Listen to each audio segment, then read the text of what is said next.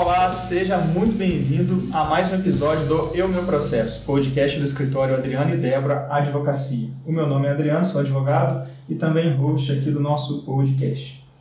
Para quem já nos acompanha, já sabe que o nosso podcast ele vai para além do direito. Nós já tratamos aqui de tecnologia, filosofia, economia e hoje nós vamos falar sobre linguagem.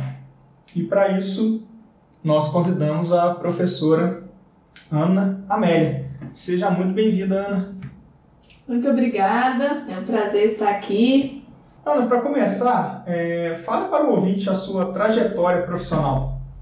Bom, eu sou formada em letras letras bacharelado, um pouco dif diferente, né? Porque geralmente letras é licenciatura. licenciatura. É, eu fiz bacharelado em letras para tradução, então francês e português, para ser tradutor, tradutora de francês.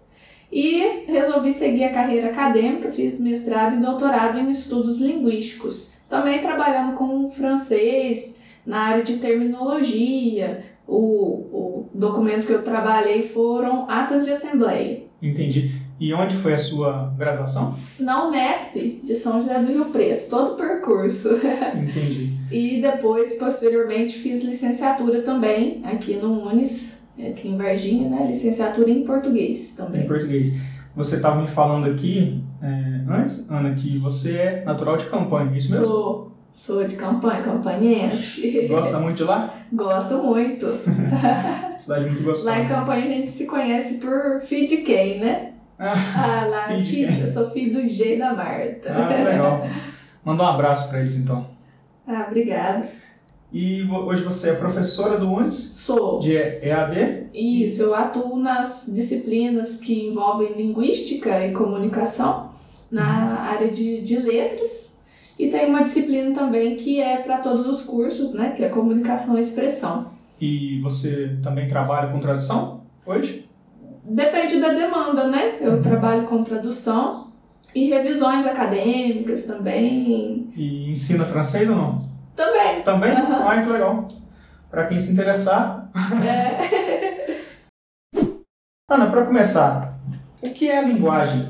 Há diferença para a expressão língua? Ah, então, o conceito na nossa área é assim, não sei se na área do direito é diferente, mas os conceitos dentro de, de linguística eles são bem discutíveis, sabe? Uhum. Não há uma verdade. É, e a linguagem ela pode ser é, considerada polissêmica, vários sentidos. Tanto no decorrer da nossa conversa a gente vai citar outros exemplos também. Sim. Dentro da linguística, a linguagem ela, ela é ah, discutida sobretudo para diferenciar de língua. Mas isso foi da decorrente das reflexões de Saussure, que foi o pai da linguística moderna. Foi um dos primeiros a esquematizar textualmente o que, que é linguística, o que, que a gente estuda em linguística é, então, é, ele, uh, ele tinha uma proposta muito interessante de definir as coisas pelo que elas não são. Então, a linguagem, a língua é comparável. O que, que ela não é? O que, que uma é e uma não é? Então, o contraponto. Então, considera-se linguagem como a faculdade, a nossa faculdade humana para a linguagem. E a língua seria algo mais é, material, mais social. Então, é por meio da língua que eu exerço a minha faculdade da linguagem. Então, essa é uma Perfeito. das acepções que a gente usa dentro de linguística, tá? Entendi. E a Libras, ela é uma língua ou uma linguagem? Então, aí a gente tem uma curiosidade, né? Porque Libras é uma língua. Uhum. Porque ela tem todos o, o o sistema complexo de uma língua, apesar de não ser, se ela, dela ser gestual espacial, ela tem a complexidade e funcionamento de uma língua, gramática, adjetivos, né? Todo, todo esse funcionamento mesmo, a, simbol, a questão do abstrato de uma língua, do signo. Então, ela é considerada língua mesmo. Perfeito. Né? E, Ana, qual é a origem da linguagem humana? Conte um pouco para quem está nos escutando sobre a história da linguagem, por gentileza. Então, a história, ela é mais especulação, porque não tem prova, né, assim, é, contundente de como que foi essa evolução para é, é, propiciar a linguagem no ser humano. Mas das teorias a gente tem, por exemplo, que a linguagem surgiu da imitação dos sons da natureza, né, dos animais, dos pássaros, o homem foi é, imitando, ou então é, dos sons instintivos, dor, alegria, medo, surpresa, foram evocando alguns sons também. Sim. E também a questão de ações físicas, por exemplo, quando a gente come, por exemplo, de emitir alguns sons, o próprio acasalamento, né? Uh, há algumas descrições, né, que a evolução da linguagem ela, ela foi propiciada por tentativas de acasalamento, o homem que, que emitia mais sons tinha mais chances com, com a sua parceira. Então são especulações mesmo, mas sempre acompanhado com a evolução do homem mesmo, do organismo do homem.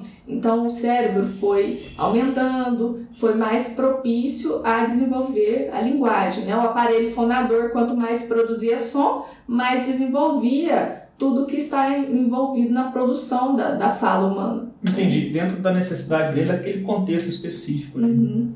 Entendi. Professora Ana Amélia, e quais as espécies de linguagem o que torna a linguagem humana única? É correto dizer que os animais eles possuem linguagem? Bom, dentro da linguística, a linguagem seria humana mesmo, por toda a sua complexidade. Então, a gente considera, mesmo nas, né, nos estudos que temos sobre os animais, que seriam mais sistemas de códigos. Por quê? Porque para a linguagem, nesse, nessa complexidade, a gente observa que existem alguns fatores mais, vamos dizer, não evoluídos, né? não podemos dizer, né? mas fatores mais complexos mesmo da, da linguagem humana. Certo. Então, a gente vê relatos de pesquisa com abelhas que faz, ah, elas costumam fazer movimentações a depender do, de quantas voltas que, ela, que elas dão, um movimento em oito, vai falar onde que está o alimento, qual a distância do alimento. Uhum.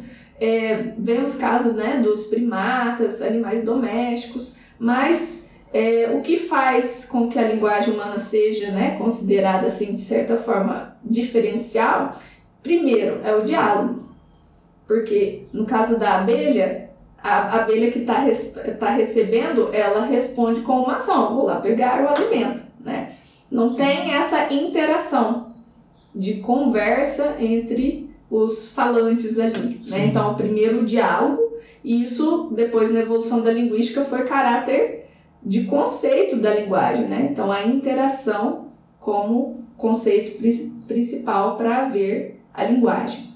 E um, exemplificando com a abelha, mas um animal também não saberia contar. Olha, tal, tal pessoa me falou que ali tem a 7 quilômetros tem um alimento. Então, contar, parafrase, para, parafrasear o que uma outra, é, um outro falante disse. Sobre um parênteses, o meu cachorro de Croy só falta falar. Ah, ele entende é, muito bem o que a gente a, fala. A compreensão, ele né? compreende, só não fala. Isso. É é, a criatividade, mas no sentido de que a gente tem um conjunto de possibilidades e a gente organiza formando textos infinitos, né? Então, essa parte da recursividade da língua, uhum. de criatividade também, diferencia das outras. O fato também de ser simbólica, da gente construir signos. Olha, para esse som, vamos pensar cadeira, a gente vai pensar naquele conceito de assento. Né? Então é um, é um signo, é algo simbólico e a gente cria é, símbolos para coisas que não existem, inclusive. Né? Como, por exemplo, se me permite, é, aí você me corrija se eu estiver enganado, a balança para o direito, significando o equilíbrio ou não? Isso, mas esse signo ele já é um pouco além do linguístico, né? Ah. Quando a gente passa do nível de verbal, né, de linguagem como português, francês, e vai para questões imagéticas, uhum. aí a gente já tem a semiótica, uhum, que é uma, uma ciência que abrange mais que... esses signos também. Também se fala em signo também. Sim. Mas a palavra é como se fosse um. É, é a ideia do signo, né? Uhum. É, tanto que a gente foi na história da humanidade reflexão para ver se teria relação a forma como eu chamo determinado fenômeno com o próprio fenômeno. E aí, é, então, para mim, para minha compreensão, a linguística e também a, e a semiótica, elas são ciências independentes, correto? Conversam, Conversam. mas são diferentes, Diferente. né? A semiótica é mais ampla, Entendi. pega a comunicação mais ampla. Perfeito. Uhum. E aí o arcabouço teórico também é diferente, bem diferente. Entendi. Eles pegam um pouco de Saussure também, para essa ideia do signo. Saussure, é, ele é um autor francês? é de língua francesa, mas esqueci a nacionalidade ah, dele. Tá. Eu acho é suíço. Suíço. Suíço. E, e, tem toda uma polêmica, porque ele é o mais famosão, ele é o pai da linguística moderna. Uhum. Mas há uma discussão que ele foi o pai, mas ah, havia estudos anteriores, mas ele ficou, é como se fosse mercadológico, ele ficou o mais famoso. Mas na verdade ele não escreveu nada do livro. Foram os alunos dele que uhum. publicaram as aulas inovadoras da época que ele deu. A uhum. Entendi. Mas foram assim, compilados. Depois compilados. da morte, que começaram a reunir o que, que os, os colegas tinham escrito para publicar. Entendi. Esqueci de falar da, dos outros fatores que podem deixar, que deixam né, a nossa linguagem mais complexa, que é o próprio uso da metalinguagem. O que, que é a metalinguagem? A gente refletir sobre a própria língua.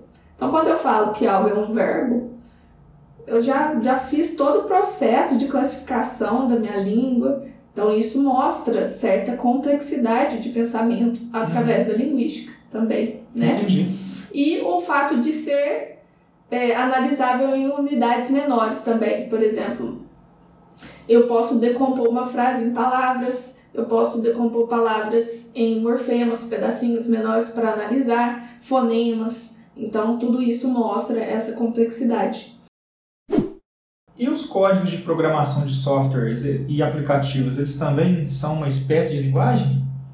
A gente entra na, na ideia da polissemia, né? Então a gente tem a linguagem versus língua, que, uma curiosidade, gente, é, essa distinção só é possível na língua francesa, que foi a do Saussure, mas na língua inglesa, linguagem e língua é a mesma palavra, que é ah, um, um problema teórico, né, para quem não tem essa, essa distinção. Outra acepção de linguagem é nesse sentido de sistema de signos, sistema de convenção, algo convencionado, para distinguir inclusive de língua, porque a língua é mais complexa.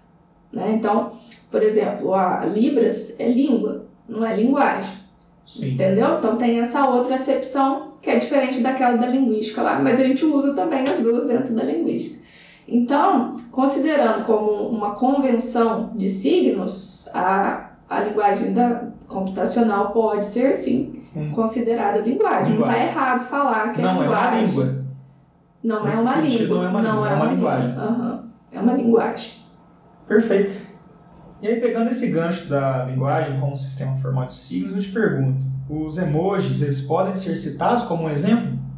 Pode, nesse sentido, né, de que há uma convenção é, e essa convenção é estabelecida entre os falantes, sim. E o, os emojis, é, eles podem ser considerados linguagem também, e a gente tem a discussão, sempre quando começa o curso, a gente está lá em linguística textual, e eu ponho para discussão o que, que é texto, o que, que é comunicação, o que, que é linguagem, né? E os alunos acham que tem que chegar a uma resposta. Mas não tem, depende do viés que você analisa. Por exemplo, eu posso considerar linguagem qualquer manifestação comunicativa. Então eu pego pintura, pego imagem, pego dança, depende do viés, entendeu? Sim. Às vezes é só um recorte para alguma pesquisa ali. Ah, eu tô considerando como texto tudo isso. Não, agora o meu texto eu sou da linguística, eu vou trabalhar somente o que é verbal, que é palavra,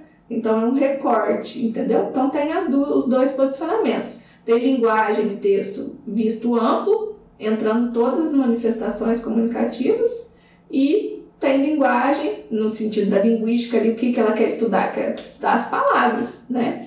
Dentro da língua ali, verbal mesmo, tá? Então não tem certo ou errado, é mais para é, como você está olhando aquele objeto mesmo de estudo.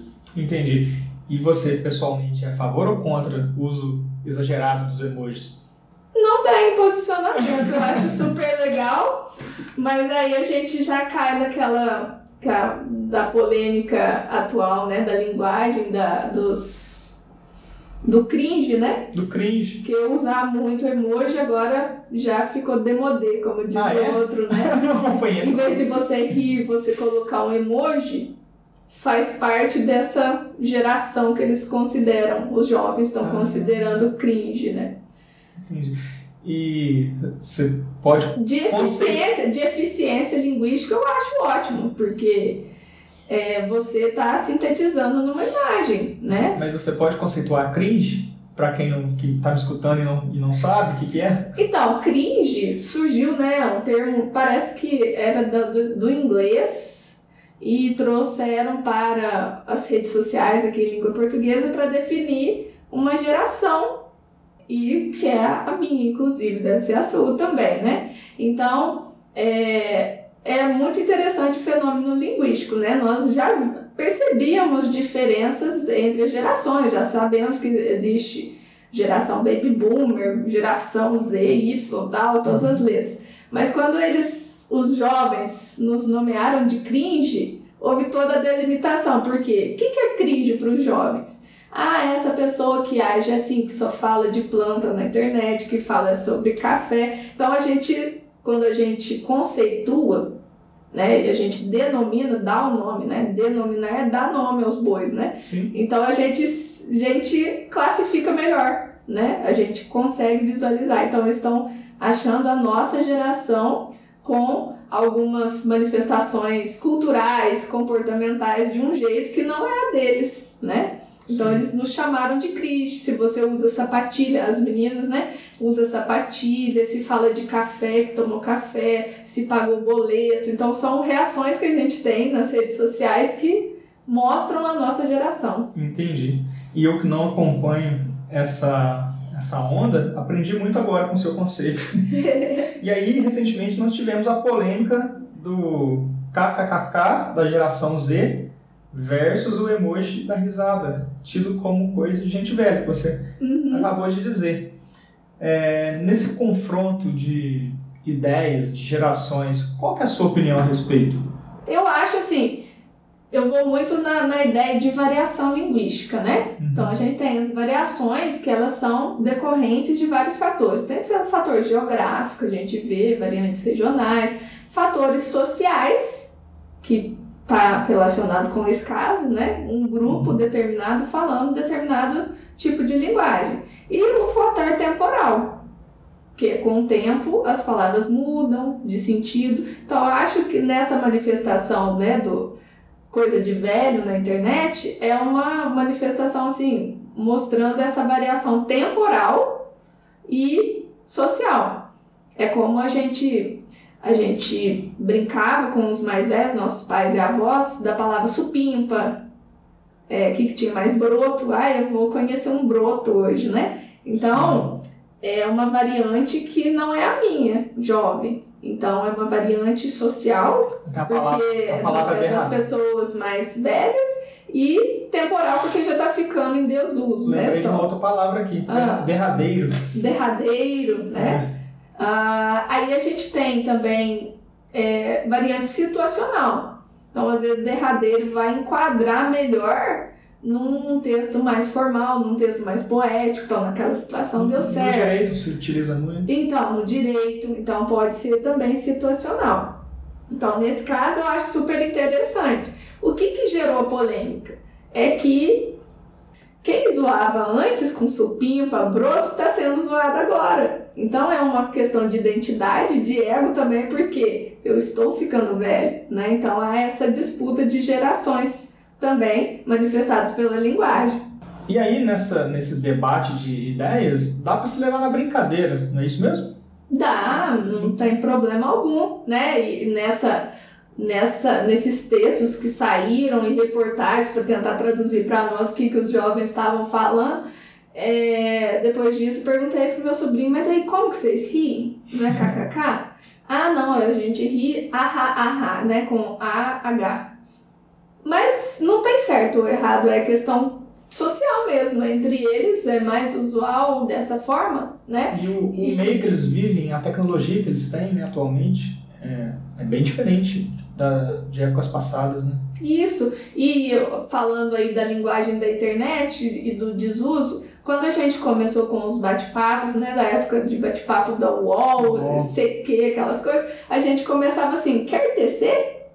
Lembra? Isso hoje, ó, é demodé. O que, que é tecer? Teclar? Ninguém já nem, nem, nem identifica a relação de tecer com teclar como convite mais, né? Então é tudo processo de evolução da língua mesmo.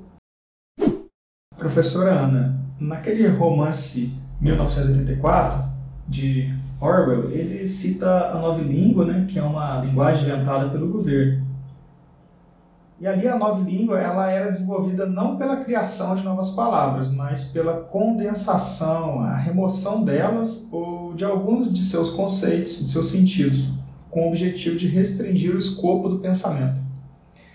Uma vez que as pessoas não pudessem se referir a algo, isso passa a não existir. Assim, por meio do controle sobre a linguagem, o governo seria capaz de controlar o pensamento das pessoas, impedindo que ideias indesejáveis viessem a surgir. É, não é o que se vê atualmente no mundo, ou seja, a redução de termos linguísticos para a redução do escopo do pensamento, como, por exemplo, tamo junto, TMJ? O que, que você acha? A linguagem ela pode ser usada como instrumento de controle social? Então, é, é, muito interessante essa, essa discussão, a gente tem bastante na, na linguística, que é a relação entre linguagem e pensamento e linguagem e realidade. Por exemplo, se eu definir cringe, agora as ideias sobre esse fenômeno ficam muito mais claras para nós, né? Tem discussões assim culturais também na área da tradução. Ah, se, se tal língua é, tem a mesma palavra para verde e azul e a gente tem duas, isso implicaria uma visão de mundo diferente? Então, isso são discussões que a gente chama de determinismo linguístico, essa influência.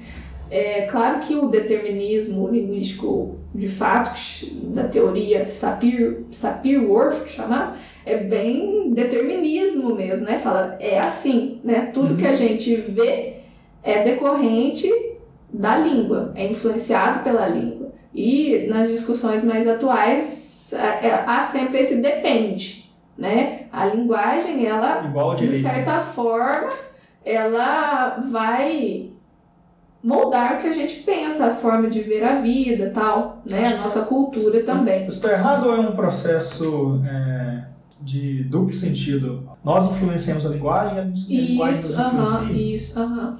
E aí, dentro dessa parte, a gente tem a questão da ideologia. Então, uma parte, quem gosta dessa área, quer pesquisar, a gente tem a análise do discurso, que é um campo dentro da linguística ali que só trabalha essa relação de, é, de texto, eles nem falam texto, porque o discurso é maior que isso, do discurso e ideologia. Como que a gente manifesta isso na linguagem, né? Uhum. Então, eu acho sim que a linguagem pode, pode ser é, utilizada como instrumento de controle social. Dá para condicionar Dá, a pessoa. Claro, porque a gente a gente, os nossos pensamentos são influenciados pelos pensamentos de outro e isso vem por meio da linguagem, né? Ah, ah, um exemplo, não sei se eu estou certo, seria as fake news. Isso. É... A manipulação da informação ocorre de diversas formas. Por exemplo, a fake news, ela se usa do gênero textual, por exemplo, imita uma notícia. Então, o que, que seria uma notícia? Então, pega, de certa forma, a ingenuidade da pessoa de achar que uma notícia é sempre verdade.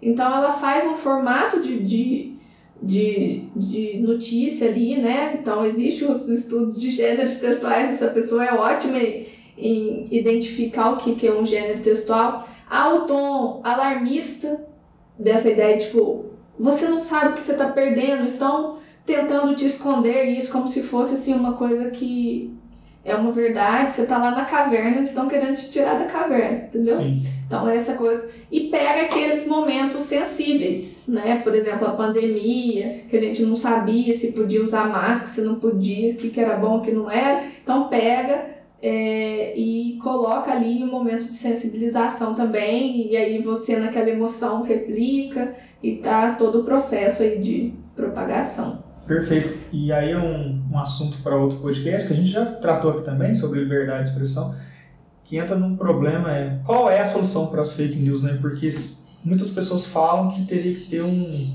um órgão regulador, mas a pessoa que regularia, né? Ela também tem o seu viés político. Isso, porque a gente defende, assim, defende. A gente tem como verdade que não existe nada neutro. Exatamente. Porque se eu escolhi uma palavra, é uma escolha. Né? Por exemplo, um noticiário, independente do canal. Se ele já colocou aquela notícia, já é uma escolha. As palavras que eles vão usar, aí tem a tendência. A linha né? Por exemplo, você acha que é informativa? Ah, eu estou só te passando uma notícia, mas não é. Por exemplo, é, já vi casos, por exemplo, daquela época das, das manifestações aqui no Brasil, que não, antes da Copa, que aqui colocavam a pessoa que queimou o, um carro, por exemplo, vândalo. Os vândalos, na mesma época. E na mesma época houve uma manifestação na França da mesma natureza, Uhum. pedindo, reivindicando. E colocaram como manifestantes os franceses e vândalos os, os brasileiros. Então a gente já vê aí um, um- Uma manipulação uma, da uma linguagem, ou não? uma. Não, na verdade é uma manifestação de pensamento, de crença, Ah, né? sim. Ali, na linguagem. Da, né? da linha editorial da quem está comunicando. Entendi. Então, às vezes a gente faz de forma inconsciente porque foram nos passando, né? Certo. Então, é, em, em análise do discurso fala de formação ideológica, que é o contato, né, da sua vida. E é, é, você se aprofundou na análise do discurso? Não, Dá eu pra... sou muito curiosa, mas eu acho uma área com muito termo específico ali para os fenômenos, Uhum. sabe? Eu acho que ajuda muito o professor de línguas a sair do texto, Você, né? você sabe dizer se ele chega à conclusão se é possível ser imparcial na linguagem?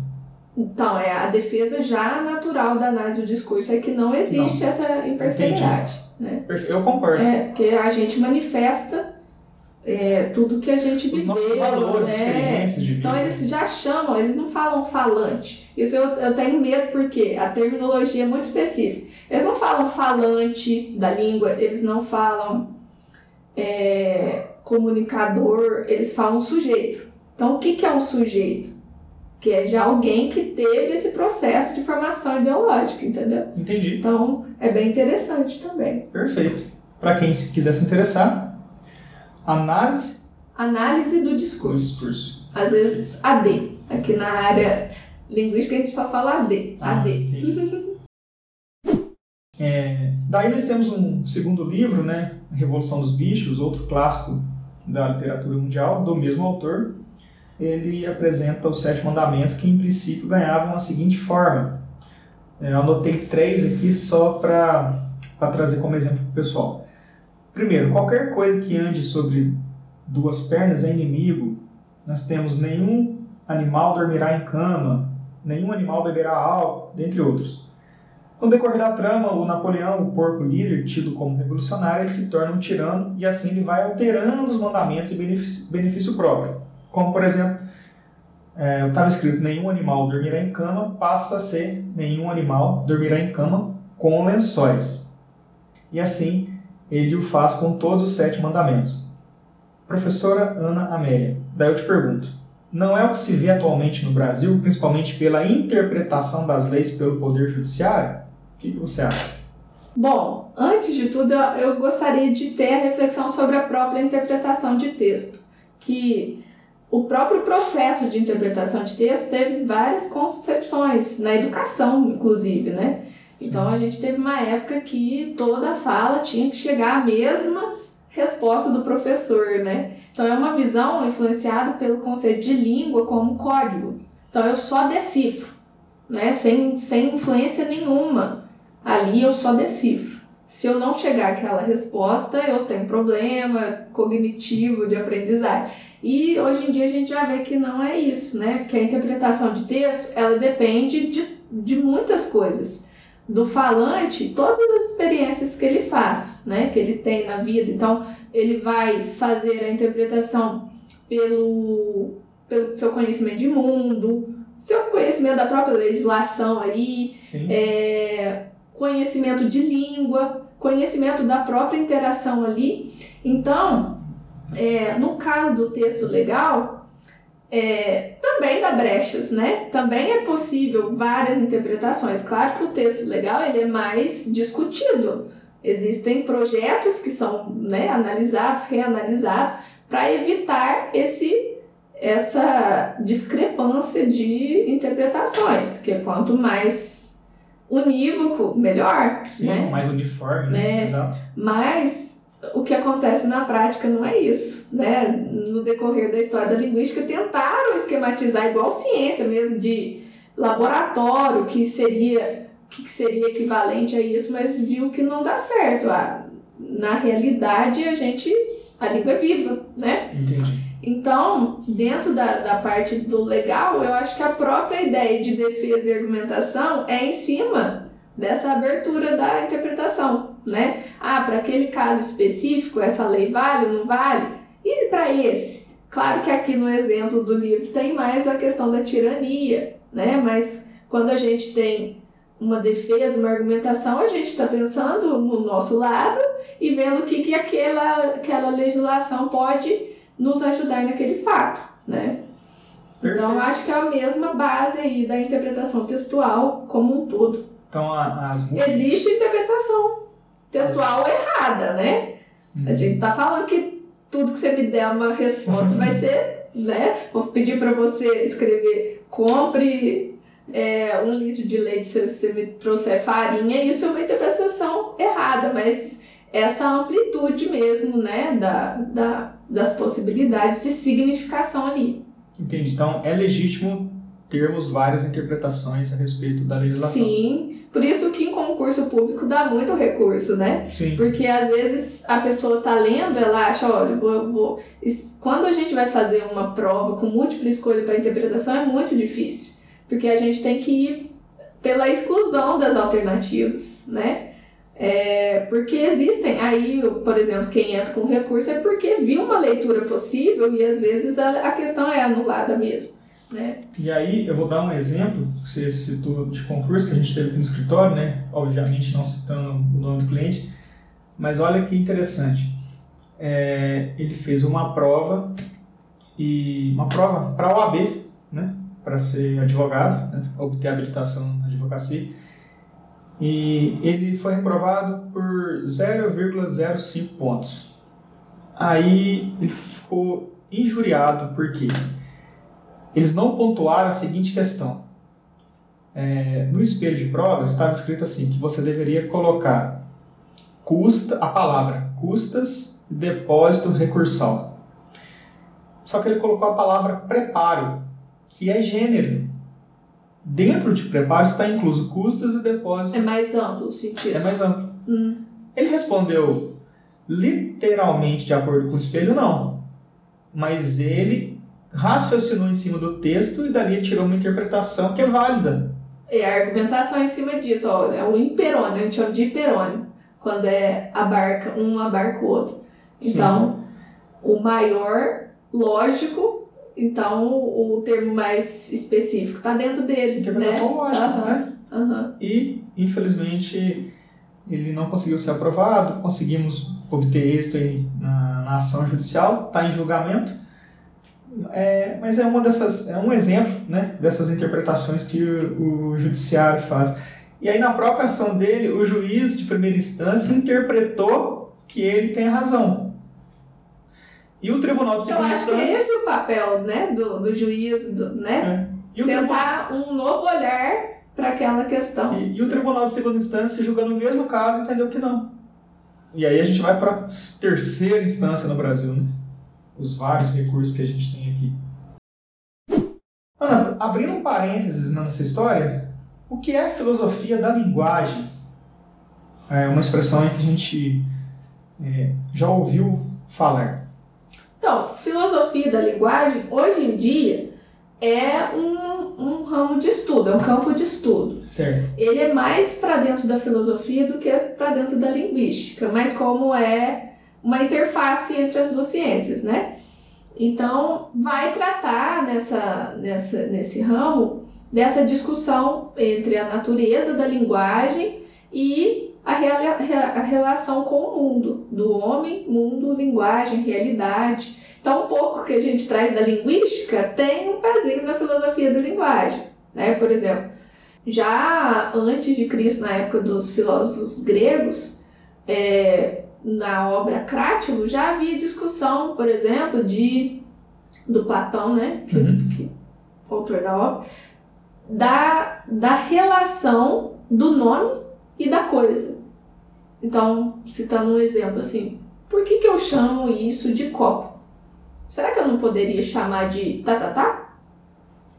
Isso, esse copo, essa, esse nome que decidiram dar, ele tem relação com a materialidade do copo? Então isso é filosófico, né? De pensar assim, a linguagem ela é reflexo da realidade, ela é espelho da realidade. Então vai mais para essa ah, área da linha da. Nessa linha, então, ele é, estimula a reflexão sobre a linguagem, Isso. pensamento sobre uhum. a linguagem. Essa relação do pensamento. É... E aí, lá em. Olha que interessante, lá antes de Cristo já estava essa reflexão, e o Saussure, lá, lá em 1800 e pouco, foi é, defender a ideia da arbitrariedade do signo, que é uma convenção. É a ideia, é a mesma discussão de antes, mas defendendo que a gente escolheu copo na história da língua, né? Na comunicação Sim. humana. Não agora, né? Que agora a gente tem latim, grego influenciando, mas pensando na linguagem humana, né? Houve uma convenção. Então, o Saussure já defendia que é meramente uma escolha. O, o nome para aquela coisa, não teria relação direta. O advogado, assim como qualquer outra profissão, ele possui uma linguagem própria, que não é compreendida pelo cliente. Há quem defenda, inclusive, a simplificação da linguagem jurídica, como, por exemplo, o não uso de expressões latinas. Professora, qual a sua opinião? É preciso mudar a linguagem jurídica? Então, vamos começar um pouco mais amplo, né? pensando em profissões. Então, a profissão, a linguagem de profissionais é uma daquelas sociais, né? É um grupo, assim como a gente tem gírias de jovens, temos a linguagem da profissão. Então, dentro das profissões, a gente tem uma característica que é o alto índice de termos, termos próprios daquela área. Termos técnicos, né? Termos técnicos. Perfeito. Então, existem áreas que vão ter termos técnicos mais acessíveis por exemplo, um profissional de educação física, ele tem termos técnicos mais distantes, mas alguns a gente já consegue ter o contato no dia a dia quando a gente faz musculação. É, então, tem uns, algumas áreas que conversam muito com a linguagem comum, então é mais acessível à população, né? Agora, o direito, ele tem alta densidade terminológica e não é tão comum assim, né? Quando Sim. vem uma palavra para a linguagem comum, o jornalista tem que traduzir. Até hoje o jornalista traduz latrocínio, roubo seguido de morte, né? Toda vez ele tem que falar. Exatamente. Então ele com o uso, por exemplo, há um escândalo que vai falar um termo técnico do direito. Aí todo mundo começa a saber o que, que é, né? Mas é, não é tão próximo do nosso dia a dia. E tem a outra questão da necessidade de haver um termo. Porque se existe um termo, geralmente é porque é uma palavra que simplifica as coisas, né? Que mostra a especificidade daquilo. Se um arquiteto vai falar grafiato, que é comum para nós falantes, né? Ele vai evitar de fazer uma paráfrase, de falar de revestimento que tem essa característica, isso e isso. Então ele falou uma palavra sintetizando tudo.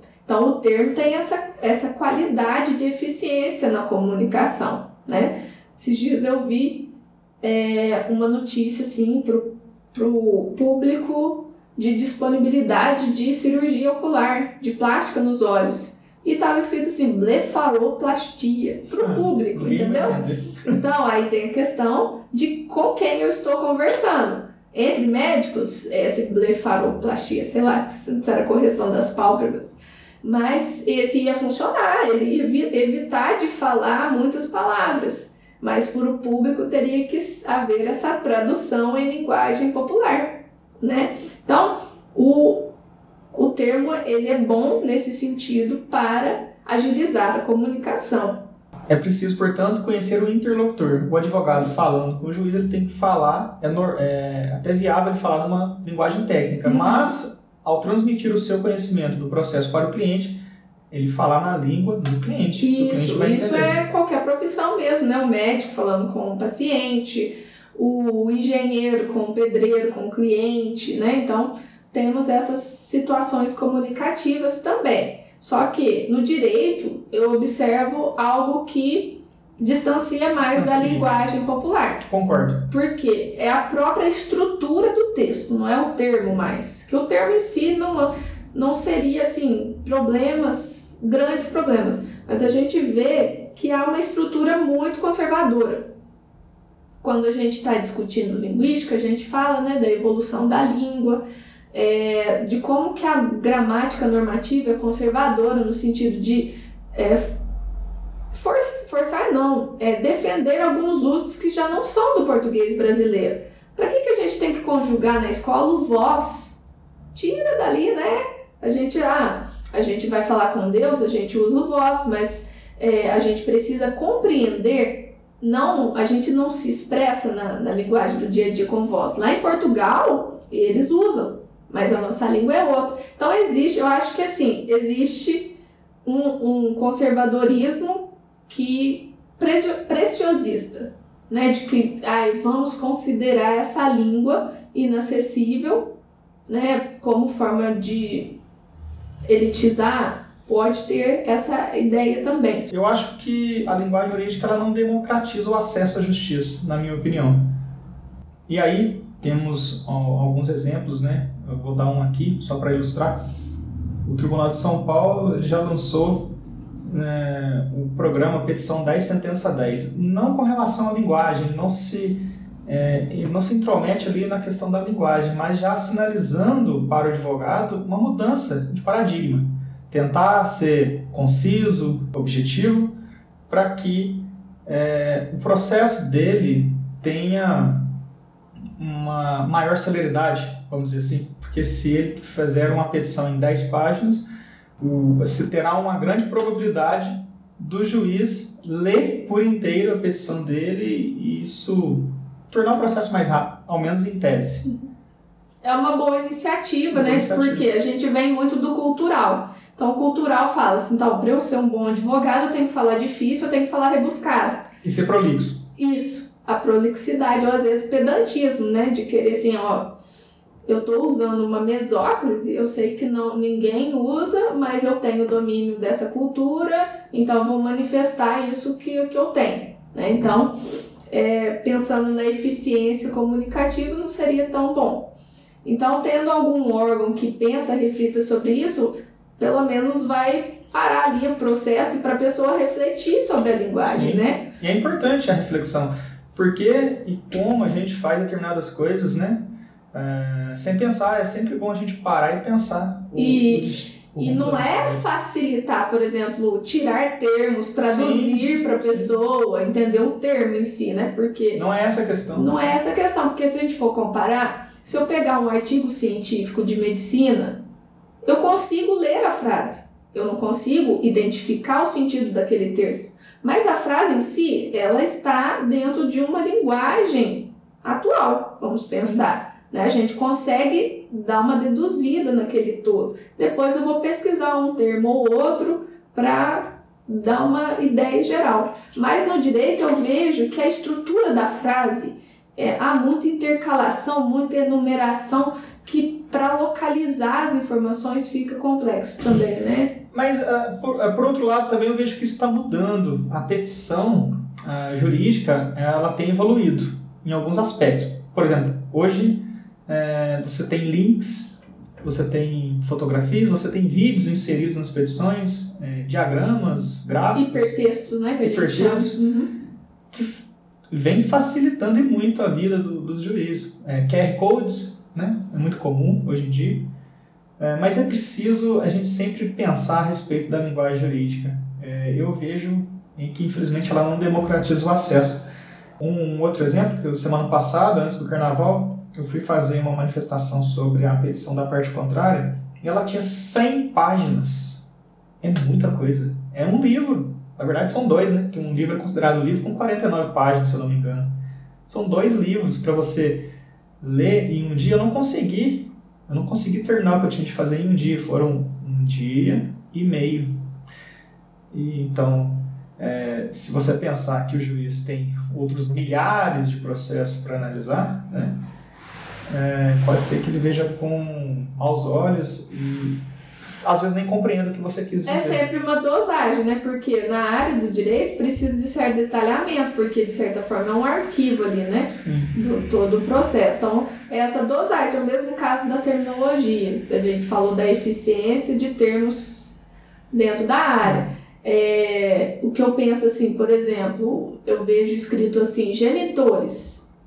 Genitores é uma palavra que tem um, ela não é popular, né? Sim. Mas ela tem um diferencial de si, significado, a gente fala semântico ali, que vai dar alguma brecha para alguma para algum processo tal diferente de pai e mãe? Não. Então, seria isso, né? Essa dosagem para essa é. eficiência comunicativa mesmo.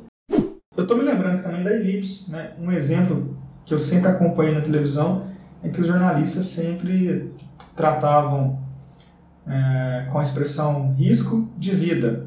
E ali você tem subentendido que era perder a vida. E agora, de um tempo para cá, ninguém fala mais risco de vida, é risco de morte. É, o que, que, você acha disso? É, é cultural? Eu acho que é um outro preciosismo da linguagem. Por quê? Existe uma convenção como língua, né? Dentro da comunidade linguística brasileira, a gente já entendia que risco de vida era situação de morte. Então, é, uma pessoa de pensar no sentido literal da expressão e, e tentar contornar todo esse sentido para fazer sentido para ele, né? Então parece uma ideia de manipulação da linguagem que não deixa a língua ser como ela é, Fluida, né? Uhum. É o mesmo caso é, de algumas brincadeiras que a gente vê nas redes sociais, é, brincando com provérbios, tentando nos corrigir da forma como nós falamos os provérbios, algumas canções, cantigas. Então tava assim uh, na mensagem. É, sabe a expressão cuspido e escarrado? Não, não é assim que fala. Você tem que falar esculpido em Carrara, porque etimologicamente essa expressão era usada e tal. Então você tem que voltar para o uso. Mas esquece todo o processo histórico da língua, dessa oralidade que foi processando, né? a audição daquela, daquela expressão e ficou cuspido, escarrado. Hoje faz sentido.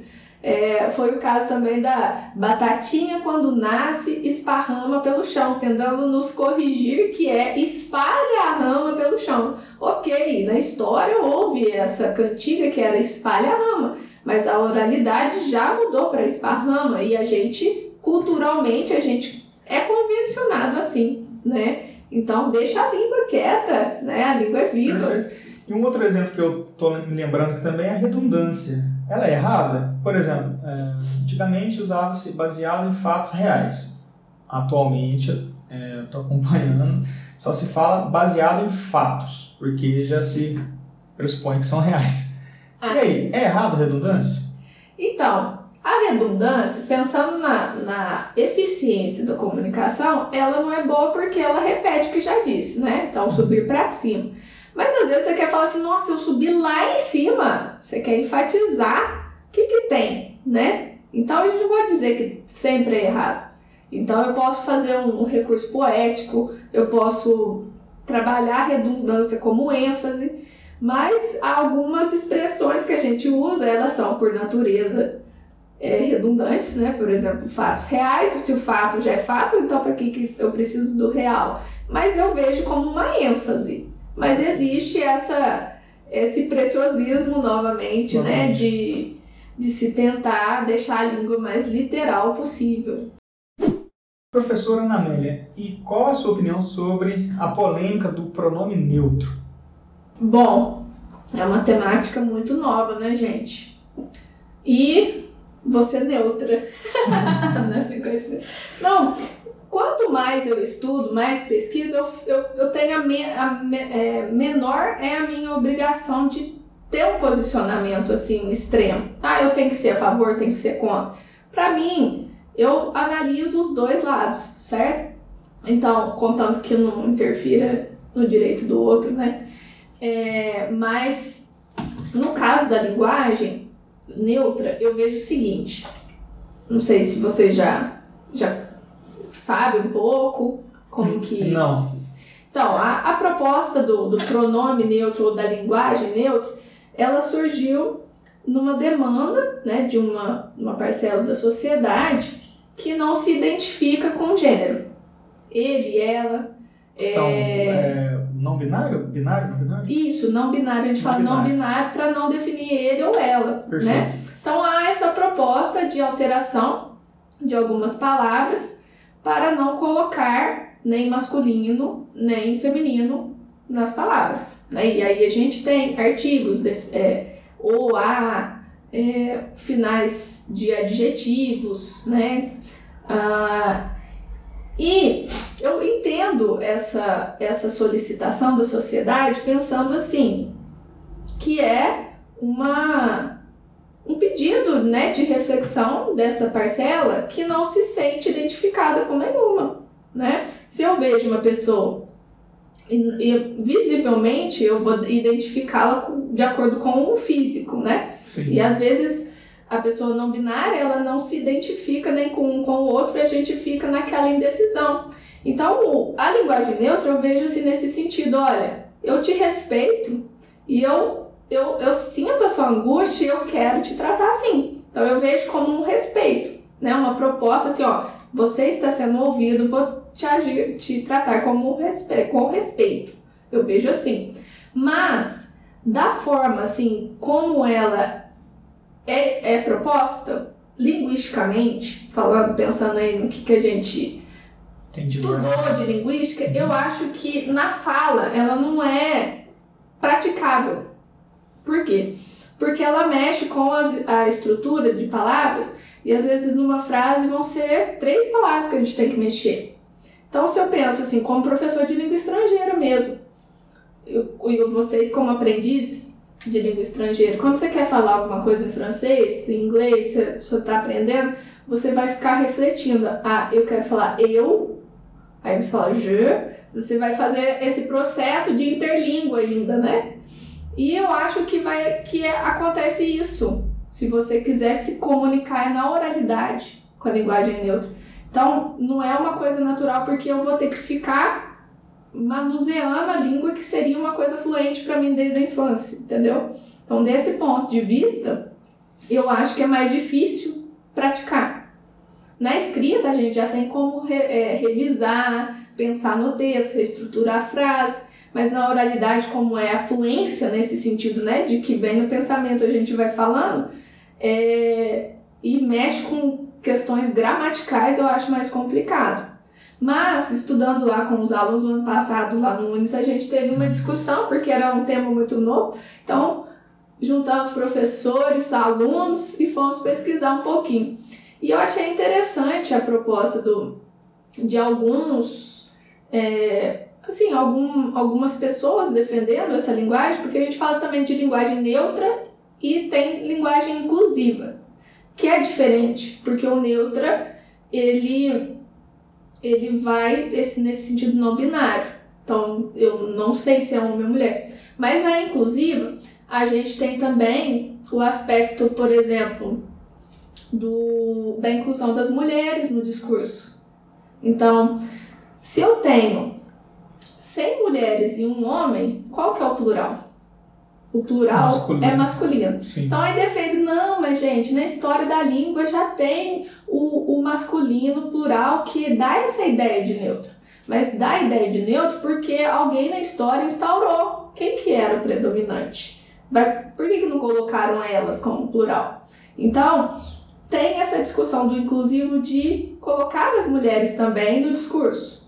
Mas parece que é, às vezes se a gente praticar inclusiva vai atrapalhar a neutra. Porque aí eu vou colocar homens e mulheres, entendeu? Sim. Então é, é algo bem complicado. Mas para vocês terem uma noção, na França, por exemplo, há o uso de é, masculino para profissões. Então, se eu for é, ministra, eu sou o ministro Ana Amélia. Então a discussão lá é muito mais anterior à nossa. nossa. A gente já está nessa visão aqui, já temos femininos para as profissões e eles ainda estão discutindo a inclusão da mulher, né? E aí eu peguei um, um não sei se é um tratado, orientações do Parlamento Europeu para essa parte inclusiva e é muito interessante, né? Tentando é, dar outras formas de comunicação para incluir. Em francês a gente tem muito assim o tempo todo chamando a pessoa de senhor, senhora ou senhorita. Por que, que eu quero saber que se a mulher é casada ou não? Por que, que eu tenho que saber o homem o que importa? Então eles já estão dando, ah, não, todo mundo é madame. Não tem essa distinção. Então, e aí existem profissões que têm a palavra homem, igual o inglês também, né? Tem a palavra homem, é, empresário é homem de negócio.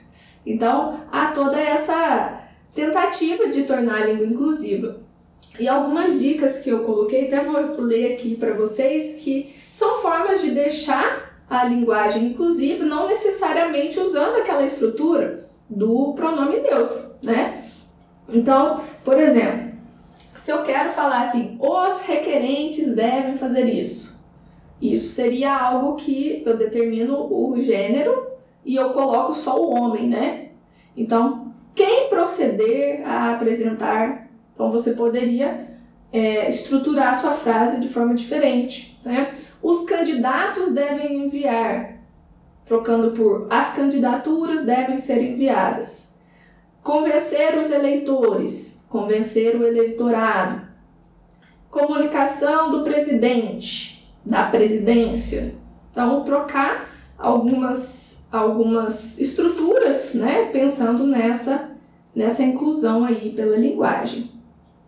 Mas a, é, o fato assim, de eu achar que é difícil a prática como falante não, não justifica o fato de pensar que a língua tem que ser proibida, né? Acho que os dois extremos são muito perigosos, né? Proibir o uso de uma de uma língua que pode ser desse lado social, uma parcela da sociedade usando, e também é, forçar o uso. Então, Sim. os dois extremos eu acho bem complicado. É, vou dar aqui a minha opinião. Ah.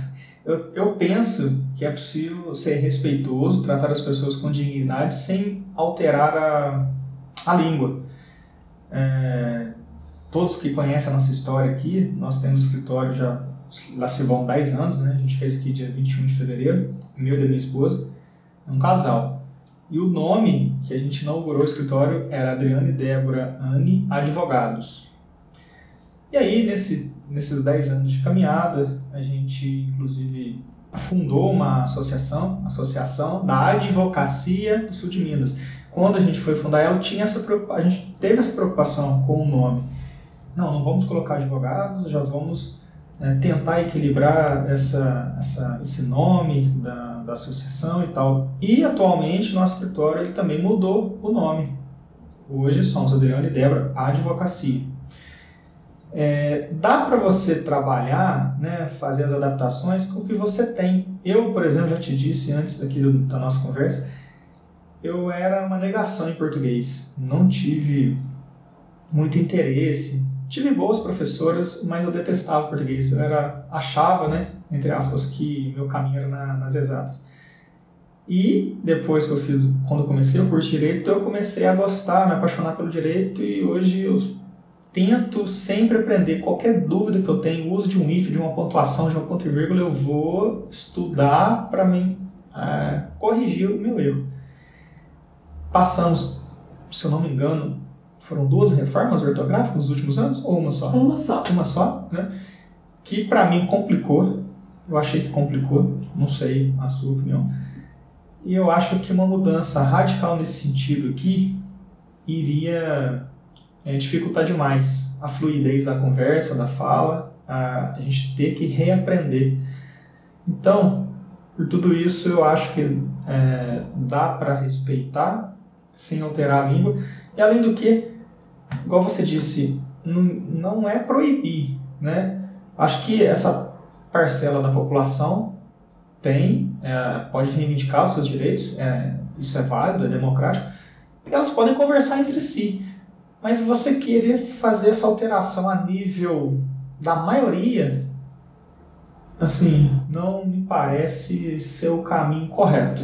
É, e eu acho pensar assim que antes do linguístico, acho que tem que ser trabalhado o social, né? Essa questão do respeito, porque às vezes a uma, a, a, forma de se iniciar pode ser dessa conscientização, Sim. dessa mudança de paradigma também, mas a linguagem ela ajuda. Como você disse no caso dos advogados, que geralmente os escritórios são masculinos, né? Sim. Independente se tem mulher ou não. Ah, mas o que, que tem disso? Não tem nada a ver e tal. Mas a gente, inconscientemente, a gente já imagina homens, né? Vem da nossa, aí da questão da ideologia, da, das Sim. crenças. Por exemplo, eu tenho um sério problema de texto acadêmico, quando está o sobrenome, eu achar que é homem. Então, por exemplo, se eu sou Oliveira, segundo Oliveira, eu inconscientemente eu não penso que é mulher. Eu também sou Oliveira. Então, aí a gente pensa assim, olha, um homem Oliveira. Por que é o sobrenome? Por que, que é um homem? Então, a gente está assim, culturalmente pensando que sempre vai ser um homem na cabeça, né? Assim, na, na, na gestão, na, quando tá né, no, no mundo profissional. Então, é, de certa forma, a gente refletir sobre né, essa questão do, do respeito, da igualdade sim, sim. por meio da linguagem. Por meio da né? linguagem, né? É possível tratar as pessoas com respeito, fazendo uma adaptação aqui e ali, mas acho que essa mudança é muito radical. Mas o debate é válido, né? Vivemos um país democrático. Em termos gerais, a linguagem humana ela evoluiu ou involuiu? Ainda há espaço para o pensamento profundo, para a reflexão? Bom, eu acho assim, é, é difícil da parte da linguagem contabilizar assim, se foi positivo ou negativo o saldo, porque a gente vê muito como mudanças, né? Então, é o processo da língua, né? Agora, tem muito a ver com o nível de escolaridade, de educação, letramento, né? A língua vai evoluir dessas formas, mas é, é preciso ter essa base também, né? Ah, quando tem algum fenômeno linguístico, a gente sempre acha assim, nossa, mas vai acabar com a língua portuguesa, né? Então, por exemplo, veio é, estrangeirismo do, do inglês. Todos os falantes, nossa senhora, tá tendo muito, é, muito, muitas palavras, vai acabar com o português, a gente vai acabar falando o inglês misturado. Mas houve o estrangeirismo do francês, até hoje a gente usa algumas palavras, né? É, chofer, tem alguns idosos que vai, não vai de, de motorista, vai de chofer, né? Sim. Então tem muitas palavras que entram na língua. Então a gente vê como algo natural. Não é que vai acabar, vai mudar. Sim. Isso muda. Assim como o português brasileiro sofreu influências super diferentes do de Portugal, né? Que aqui a gente tem várias culturas vindo, vários povos de migração aí. Então, foi o caso né, desse estrangeirismo, foi o caso do internetês. Nossa, o internetês vai é, atrapalhar a comunicação, as crianças vão ficar sem saber se é você, se é você. Não vejo problema nisso, estar tá trabalhando bem a base na escola são situações comunicativas diferentes, né? Eu uso VC, não tem problema, é para agilizar aquela comunicação, né? Então é uma manifestação diferente de linguagem. Então não tem assim um posicionamento se é positivo ou negativo, né? Mas é, você concorda que a tecnologia, a aceleração da informação, né, o bombardeio de informação que a gente tem por todos os lados, ele, ele nos faz per perder o foco, a atenção. A partir da nova realidade, é, estudar novas formas né, de aquisição, desenvolvimento aí, porque a gente tinha um paradigma que aprender era ler, decorar, né? Sim. A nossa a informação tinha que estar na nossa boca, na nossa memória. Hoje em dia, não, tá na internet, para que, que eu vou decorar? Então são outras habilidades que vão ser trabalhadas. Por exemplo, é, leitura crítica. Eu não posso pegar uma fake news e entender como verdade. Então são outras habilidades. O mundo está cheio de informação. O que, que eu vou fazer com ela? Conhecimento é diferente de informação. Então, são novos desafios, mas não acho que regrediu. Não, né? Não. É mais pela mudança e há um mesmo. movimento, é, pelo menos do meio acadêmico, para estudar essas novas, para ensinar, melhor dizendo, as novas habilidades para os alunos? Por exemplo, dentro de ensino de língua portuguesa, que a gente estuda lá no, né, em letras, licenciatura, já não, não se fala mais em letramento só de português. Então a gente já fala em multiletramento. Então o que, é o multiletramento? Eu tenho que ensinar o aluno a ler o mundo. E esse mundo não é só texto escrito, não é só um livro impresso. É o livro impresso, é a linguagem digital, é o vídeo em movimento, é o close, é tudo, todos os tipos de processamento, né? Aí vai mais para aquele lado semiótico da coisa, né? Sim. Então, fala, tem o multiletramento, tem o letramento digital, letramento matemático, tudo né, mais amplo dentro da língua, pensando na multimodalidade. Nesse ponto, é... a família ela tem papel essencial? Sim, com certeza.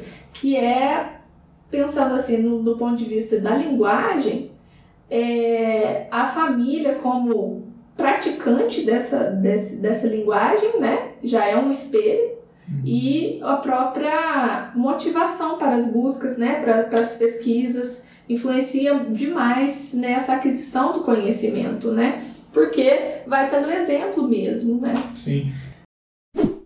É, professor, e qual é a sua mensagem final para quem nos escutou até aqui? É, mais de uma hora de episódio. Bom, eu gostaria de agradecer essa abertura, né, para falar de linguagem aí para os públicos mais diversos, né? Essa abertura Sim. é muito bom para não ficar só na academia, né? Ah, e para quem gostou dessas discussões sobre a língua portuguesa e evolução, eu indico uma gramática uma gramática que é inovadora nesse sentido. Porque ela não é aquela gramática de certo e errado. Você não vai ter ah, assistir ao filme. Dessas coisas não vai ter. Ele vai ah, fazer uma reflexão por que, que a gente usa isso e como que seria na, na norma culta e qual que seria o uso comum. Por quê? A gente tem, dentro da língua portuguesa brasileira, é, alguns usos que não seguem a norma culta tradicional, mas elas são falar, é, esses usos são falados por é, partes, é, comunidades letradas, cultas. Então existe aí essa, essa dosagem, olha, isso aqui está virando o português brasileiro, está sendo aceitável ou não. Então chama gramática pedagógica do português brasileiro. Então é um viés mais qual que é o autor? O Marcos Banho. Marcos Banho. Marcos Banho. Ele faz o. É, é como se fosse assim. Muitas discussões do curso de letras ele traz questão de história da língua, tudo. Ele é muito assim, uma pessoa muito estudada. Então eu indico bastante. Perfeito. É, já são quase dois anos de vivência aqui no nosso podcast. Já tivemos episódios aqui super especiais, é, não tem como citar todos, mas eu me lembro agora, é, tem um que a gente fez com o professor Hélio, que é o Smart City, em cidades inteligentes, teve um que eu gostei muito, foi o Neurodireito com o Maicon, eu estava muito ansioso por fazer esse e você não decepcionou. Muito obrigado mesmo, ficou muito legal, muito bacana e eu acho que ficou muito claro aí para quem nos escutou. Te agradeço demais. E eu É, em nome do escritório e em nome da doutora Débora. Ah, fico feliz. Precisando de um retorno para novos temas, fique à vontade. Perfeito. Muito obrigado, viu? E para você ouvinte, um abraço e até o nosso próximo episódio. Tchau, tchau.